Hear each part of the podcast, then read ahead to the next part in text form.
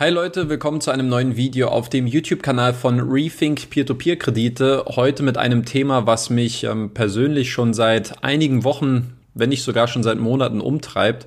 Äh, und zwar geht es um die vorwiegende Meinung, die man zumindest so ein bisschen aus äh, einigen YouTube-Videos extrahieren kann, dass sich das Thema Peer-to-Peer-Kredite als Form der Geldanlage erledigt hat. Wir lesen sehr viele Kommentare, ähm, dass das Risiko einfach zu hoch sei, die Rendite zu gering und dass es insgesamt eigentlich auch deutlich bessere Alternativen äh, gibt im Vergleich zu Peer-to-Peer-Krediten und deswegen hat sich bei mir einiges angestaut. Ähm, ich habe das sehr lange von der Seitenlinie äh, beobachtet und mir meine Gedanken dazu gemacht. Und heute möchte ich mal auf einige gebündelte Kommentare eingehen und mal zusammen äh, mit euch hier in den Kommentaren dann auch diskutieren, wie viel Zukunftspotenzial die Geldanlageform der Peer-to-Peer-Kredite insgesamt besitzt, inwieweit die Vorwürfe oder die Kritikpunkte an Peer-to-Peer-Krediten auch berechtigt sind und wie es hier insgesamt ähm, mit dieser Anlageform in Zukunft weitergehen wird.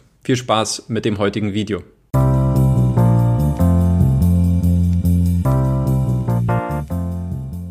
Ich habe mir für das heutige Video mal einige Kommentare herausgeschrieben und versucht zu schauen, inwieweit es hier ein übergeordnetes Muster bei diesen Kommentaren gibt, damit man jetzt nicht auf jeden einzelnen Kommentar eingehen muss.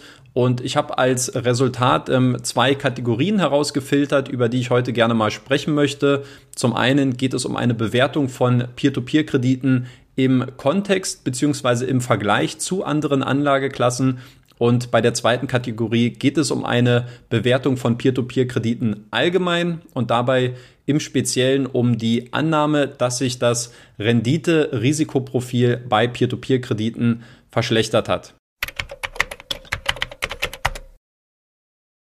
Als erstes möchte ich mal auf die Bewertung von Peer-to-Peer-Krediten im Vergleich zu anderen Anlageklassen eingehen und warum diese Betrachtungsweise aus meiner Sicht eigentlich weder angebracht äh, noch fair noch wirklich zielführend ist. Ähm, die Argumente, die man hier findet, die richten sich sehr häufig immer nur indirekt gegen Peer-to-Peer-Kredite. Das Muster ist eigentlich relativ eindeutig. Es werden die Nachteile von Peer-to-Peer-Krediten mit den vermeintlichen Vorteilen von anderen Anlageklassen, wie zum Beispiel Aktien, Immobilien oder Kryptowährungen, gegenübergestellt. Ähm, das liest sich dann ungefähr so, ja, warum sollte ich eigentlich in unregulierte Unternehmen investieren, die mir eine Rendite von äh, nur 10% im Jahr ermöglichen, wenn ich doch langfristig äh, in ein Weltportfolio investieren kann, was mir historisch betrachtet sehr wahrscheinlich eine Rendite von circa 7% im Jahr bringt. Also warum sollte ich diese etwas ähm, geringere Verzinsung, diese etwas höhere Rendite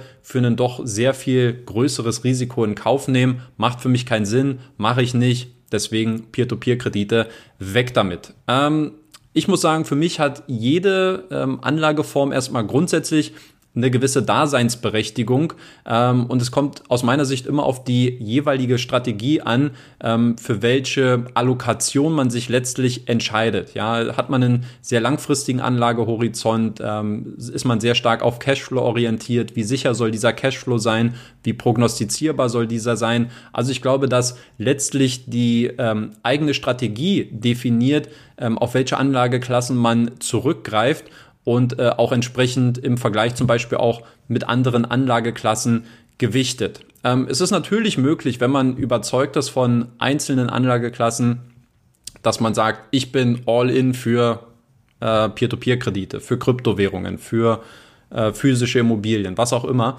Ähm, das hat durchaus seine Berechtigung, finde ich. Aber was aus meiner Sicht keine Berechtigung äh, besitzt, ist dieses gewisse Schubladendenken und so ein dogmatischer Ansatz, dass man sagt, ähm, die Welt besteht nur aus binären Optionen. Es ist nur Peer-to-Peer-Kredite oder äh, ein Weltportfolio. Es ist nur schwarz oder weiß. Es ist nur Mintos oder Bondora. Es ist nur ähm, ja, was auch immer. Ja, also diese, diese Unterscheidung immer nur in einzelne Optionen, entweder dies oder das, ja, dieses Schubladendenken, was es dann äh, teilweise auch immer in Deutschland gibt, äh, meiner Meinung nach. Ich glaube, dass es hier wenig angebracht ist, weil letztlich die Strategie darüber entscheidet, auf welche Anlageklassen man in welchem Umfang ähm, zurückgreift. Ja, und das ist ähm, für jeden unterschiedlich und jeder sollte da für sich auch so sein eigenes Mittel äh, oder seinen eigenen Weg finden, basierend auf seiner Strategie. Aber diese klassische Unterteilung äh, so und deshalb nicht so, ähm, damit kann ich persönlich wenig anfangen. Ja, und man kann den Spieß auch umdrehen. Man könnte natürlich auch mal einfach nur die Vorteile von Peer-to-Peer-Krediten mit anderen Anlageklassen ähm, gegenüberstellen. Man könnte zum Beispiel sagen, ähm, im Vergleich zu physischen Immobilien habe ich eine relativ geringe Einstiegsbarriere in Peer-to-Peer-Kredite zu investieren. Ähm, ich habe den Vorteil, dass ich äh, in sehr liquide, in sehr kurzfristige Assets investieren kann und mein Geld in einer relativ kurzen Zeit wieder zurückbekommen kann, was bei einer Abwicklung von Immobilien, von physischen Immobilien ebenfalls ein bisschen äh, länger dauern könnte.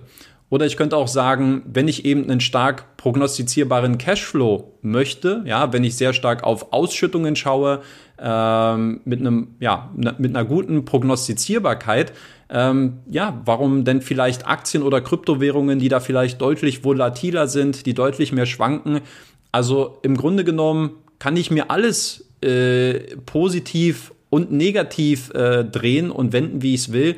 Am Ende spielt es aber keine Rolle. Es spielt aus meiner Sicht in erster Linie äh, eine Rolle, wie sieht meine Strategie aus, welche Anlage, Anlageklassen passen, basierend auf äh, meiner Strategie, auf meinem Risikoprofil für mich hinzu.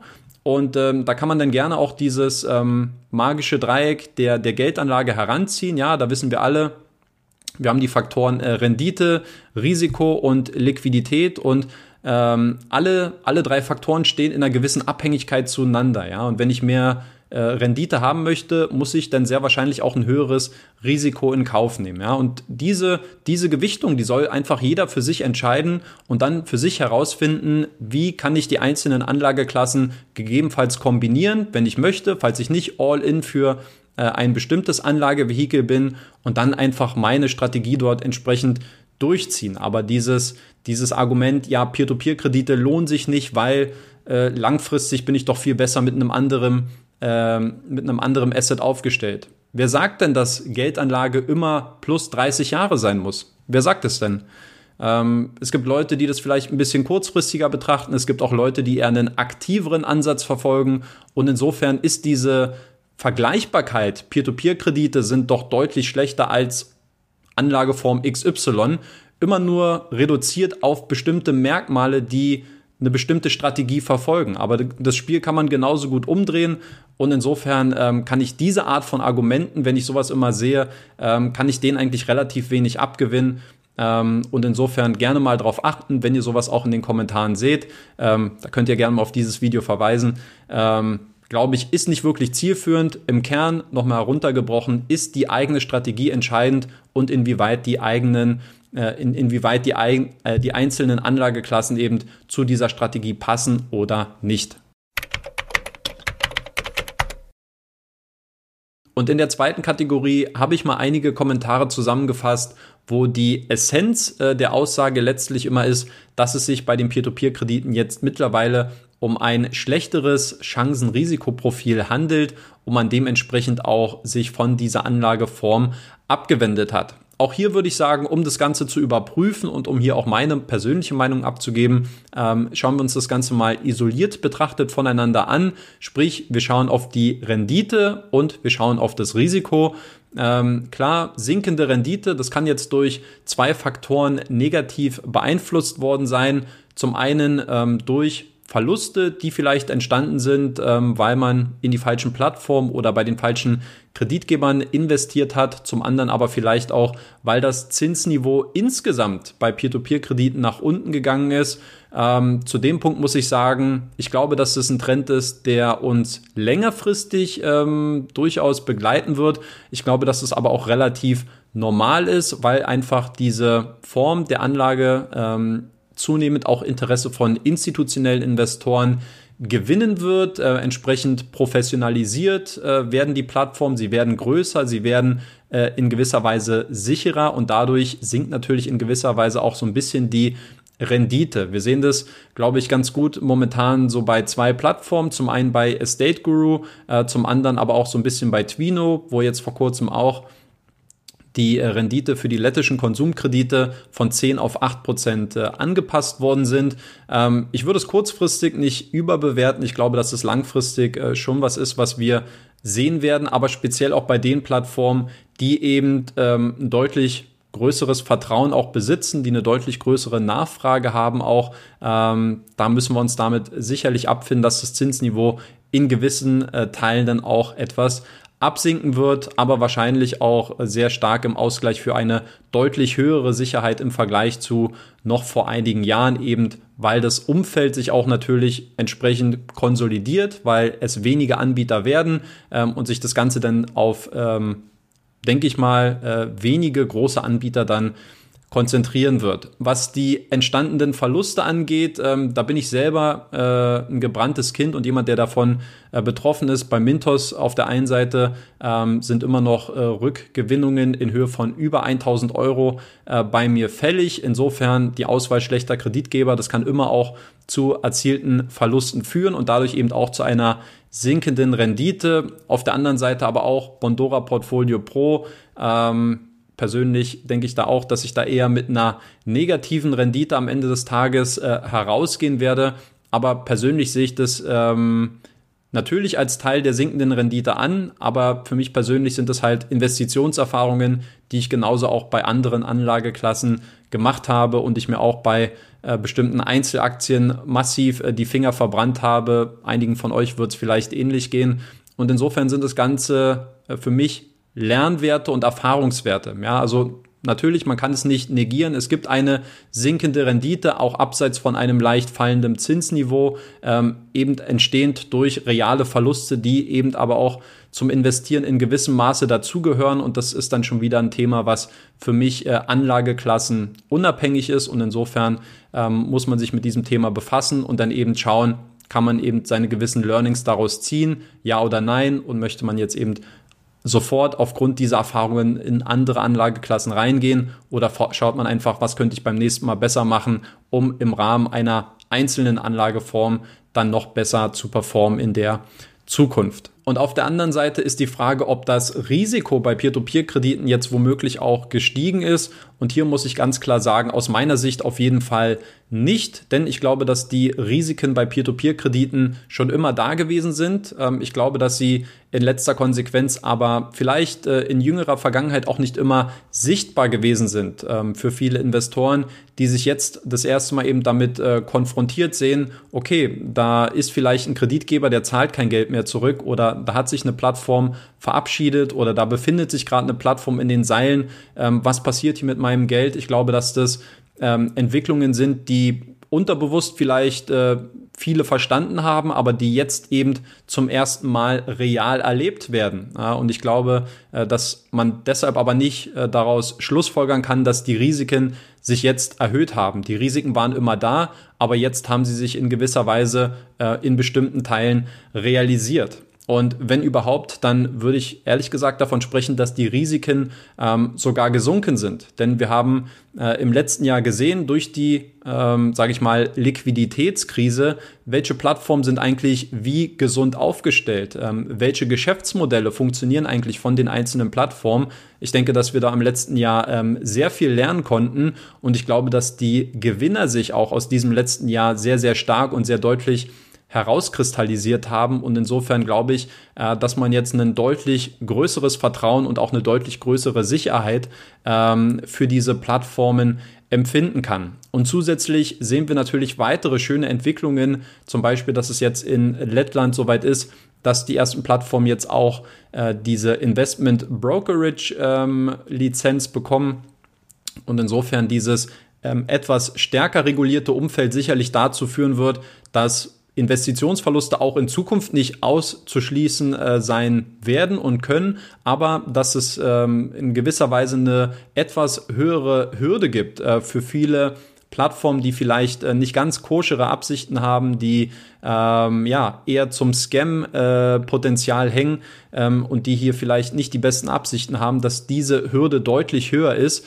ähm, und hier Investoren deutlich besser geschützt sind Und insofern glaube ich, ist es eine weitere ähm, schöne Entwicklung, die man jetzt ganz speziell in Lettland ähm, beobachten kann, dass eben das Investieren noch ein gewisses Stück weit sicherer wird und das Risiko hier auch wieder ein Stück weit gesenkt wird. Also deswegen insgesamt sinkende Rendite, ja, durchaus. Man muss jetzt genau hinterfragen, warum sinkt diese? Hat man hier vielleicht nicht die besten Investitionsentscheidungen getroffen? Ja, auch da muss ich mir äh, an die eigene Nase fassen zu gewissen Teilen. Ähm, und auf der anderen Seite ist die Frage, ist das Risiko eigentlich gestiegen? Und hier aus meiner Sicht absolut nicht. Ich glaube, viele Risiken haben sich jetzt zum ersten Mal äh, materialisiert, ja, und man hat sie jetzt real mitbekommen. Aber insgesamt denke ich, dass das Risiko tendenziell eher ähm, in der letzten Zeit etwas gesunken ist.